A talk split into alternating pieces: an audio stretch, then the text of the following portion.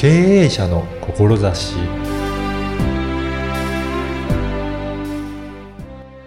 こんにちは、声ラボの岡田です。就職活動は一生を左右する大きなイベントですよね。就職活動は満足いくものだったでしょうか今回は就職についてお話を伺いました。まずはインタビューをお聞きください。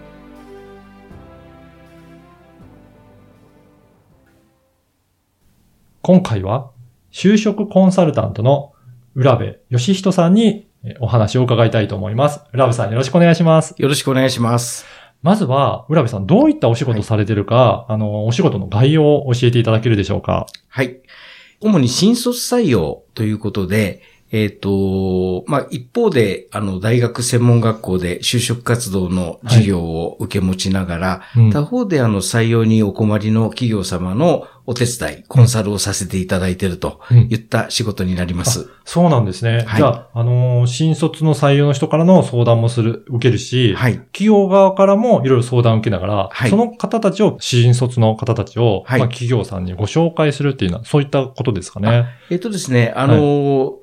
えっと、窓口となっているのは、うんえっと、学校、大学専門学校の、はいあの、キャリアセンター、うん。就職課といったところになっておりまして、はい。あの、直接学生を紹介という形ではないんですけれども、はい。あの、その学校と企業様をつなぐことによって、あの、就職しやすい環境を作るというのが私の仕事となっております。そうなんですね。はい。もう学生にとっては、今からどういったところで働くのかっていうふうに、就職活動ってすごいいろいろ不安もつきまとうと思うんですけど、ええ、特にええ、このコロナになってから、はいあの、今年っていろいろ状況も変わったと思うんですけど、ええやっぱりそういった就職の、はいあの、環境というのも、だやっぱり大きく影響を受けてるんですかね？あそうですね。あの、早めにスタートしていた子たちは、あの、まだ良かったんですけれども、うんまあ、3月から、あの、まあ、一斉にスタートという形に従来なるんですけれども、はい。あの、そのタイミングで始めた子たちは、もろにそのコロナの影響を受けてしまったといったところがあって、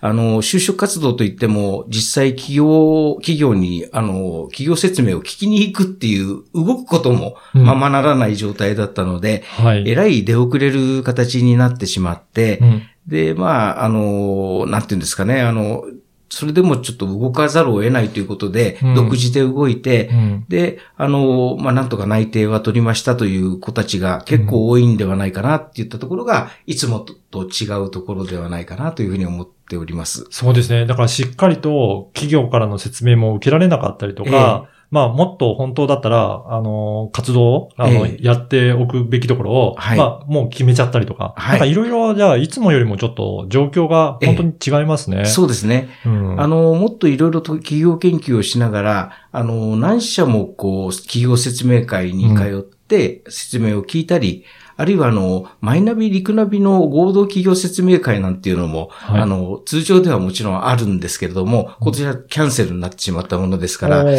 えらいその、企業のことを直接、企業の話を直接聞くということが、あの、今期の学生はできなかったんではないかなというふうに思っておりまして、うんそこが一番のネックだったかもしれないというふうに思ってます。そうすると今後考えられるのは、はいなんか就職してからも、ええちょっと、なんか、あの、思ったのと違ったかなっていうことも、なんか起こり得るっていうことですかね？そうですね。あの、うん私はそういうふうに思ってます。は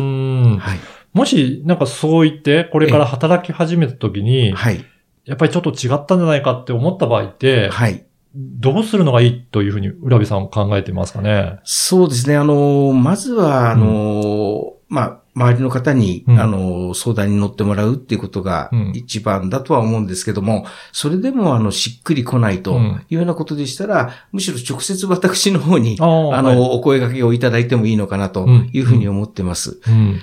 うん。あの、そういった場合って、はいどのような、あの、浦部さんご相談に乗って、はいどういったアドバイスをされてるんですかね？えあの、まず何が、うんあの、違っていたのかっうん。て言った、その、まあ、根本的な原因みたいなもの、これをヒアリングをきちっとさせていただいて、で、その上で、あの、まあ、修復が可能であればもちろん、うん。あの、修復を、あの、試みるようにアドバイスしますし、うん、ちょっとこれはっていうようなことになりましたら、また私の方でちょっと、あの、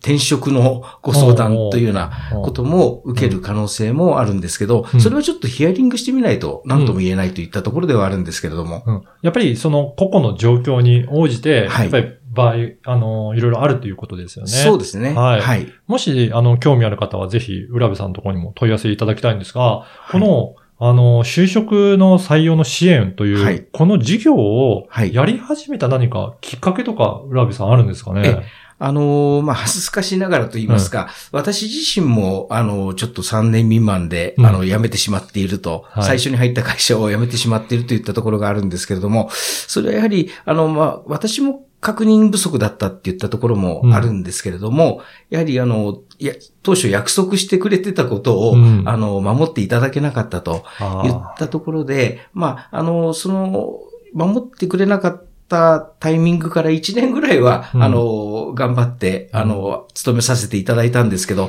どうもやっぱり納得がいかないと言った思いは消えず、あの、結局3年未満で辞めてしまったという私自身がちょっと苦い経験と言いますかね、うん、えー、そういったものがありまして、あの、まあ、できればその、まあ、学生にはそういう思いをしてほしくないっていうことと、うん、それから企業の側も、あの、そういうことをしてしまうと、あの、まあ、なんていうんですかね、ダメージが大きい部分もありますので、双方にとって良くないと。言ったところがあると思うんですよね。で、そういうことにならないように、まあ私、この仕事があるんではないかというふうに思っております。やはり、ご自身の経験から言っても、やっぱり双方のちゃんと思いが通じるようにっていうことで、今の事業されてるっていうことなんですね。そうですね。はい、やっぱり企業側も、しっかりと、はい、まあ、あの、自社のことを理解してもらって、知ってもらった上で、はい、まあ、長く続けていただいた方が、企業にとってもメリットは大きいですよね。そうですね。はい。あの、今、やっぱり不透明な世の中といいますか、うん、あの、やっぱり経営って、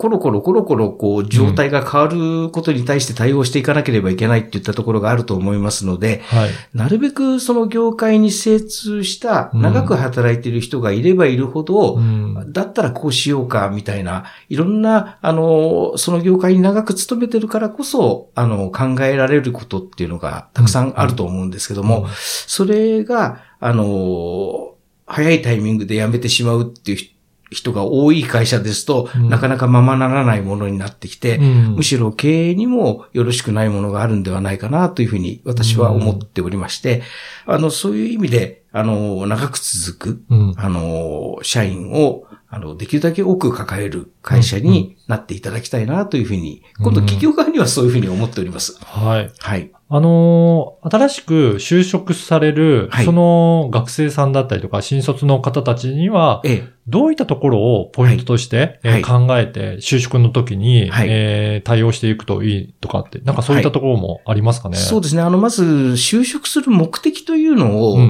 ないがしろにしがちなんですけれども、はい、まあ、当然、あの、経済的自立という、まあ、お金を稼ぐという、そういったところはもちろんなんですけど、それ以外に何なのかと。言ったことを、あの、まず考えなさいということを私は結構就職活動の事業の中では言っております。うん、うん、はい。やっぱり、これから本当に仕事をする、はい、まあ、あのー、人生って結構長いものなので、はいえーえー、それをその時期に決めて、えー、はい、ずっと勤め上げていくっていうことですもんね。そうですね。うん、えー、だからそこの目的を、ご自身でもしっかりと自分自身で考えるっていうことは、まずは大切っていうことなんですね。そうですね。はい。例えば、あの、やりたい仕事があってっていうことなのに、うん、あの、そのやりたい仕事がないまま就職してしまうとか、はい、そういった形になると、それはやっぱりうまくいかない可能性が高まってきますよね。って言ったことで、まあ、ということで、あの、就職の目的って、あの、意外に大切になってくると言いますかね。あの、そこを深く考えないと、むしろ、あの、長続きしない原因になり得るって言ったところだと思っております。はい。そういったところを、あの、相談に乗るときは、はい、やっぱりそのあたりからしっかり、えー、考えていただくようにっていうようなアドバイスになるんですね。そうですね。はい。本当は何がしたいのか言ったところ、うんうん、ここをやっぱりしっかりと抑えないと、この話は、あの、まずうまくいかないんではないかというふうに思っております。じゃあ、その、あの目的をしっかり持った上で、はい、じゃあ、どういった会社を選んで、はい、そこが目的を達成できるのかっていうところを、あの、いろんな企業当たってみるということなんですかね。そうですね。はい。うん。あの、例えば、はいそうするときに、まあ、こういったことをやりたいっていうのがあったときに、ええ、企業側を、じゃあどういうふうに選ぶかっていうような、なんかポイントとかもあるんですかね？ええ。そうですね。うん。あのーまあ、いくつうかんそういうポイントというのはあるんですけど、はい。まあ、一番はうん、やっぱりあの、その先ほど言いましたやりたいことをやらせてくれる会社かどうかというところ。うん。それと、あと、企業様はなかなかこう、あの、企業によって、業界によって難しいところはあるんですけど、はい。あの、教育研修システムみたいなのが、おきちっとあるかどうかって言ったところ、なるほど。ここうも、ん。まあ大切なポイント。うん。えその二つのポイントが、うん。あの、まあ主なポイントではないかなというふうに思います。はい。ぜひ、あの、浦部さん、そういったいろいろなアドバイスもされているようなので、ええ、もし、なんかちょっと、あの、就職の時にお困りごとだったりとか、はいあとは就職してからも、なんかちょっと、えっ、と、この会社でいいんだろうかっていうような、はい悩んでる方がいらっしゃれば、はいぜひお問い合わせいただければなとはい思っております。はい。はい。えっ、と、このポッドキャストの説明文にも、浦部さんの会社の、あの、電話番号とか、ホームページの URL を掲載させていただきますので、はい。ぜひ、なんかそういったお悩みのある方、あの、お問い合わせいただければなと思います。は。はいい次回も引き続き、えー、浦部さんにお話を伺っていきたいと思います。はい。はい。今回はどうもありがとうございました。はい。ありがとうございました。いかがだったでしょうか ?2020 年は売り手市場から大きな変化となり、苦労した方も多いのではないでしょうか？そんな中で何のために働くのか、自分は何をしたいのかをしっかりと考え、行動することが大切なんだと感じました。そして、優しい浦部さんには相談しやすい雰囲気がすごく伝わりました。ぜひ、仕事で悩んでいる方、相談してみてはいかがでしょう。次回も引き続き、浦部さんにお伺いいたします。ではまた次回。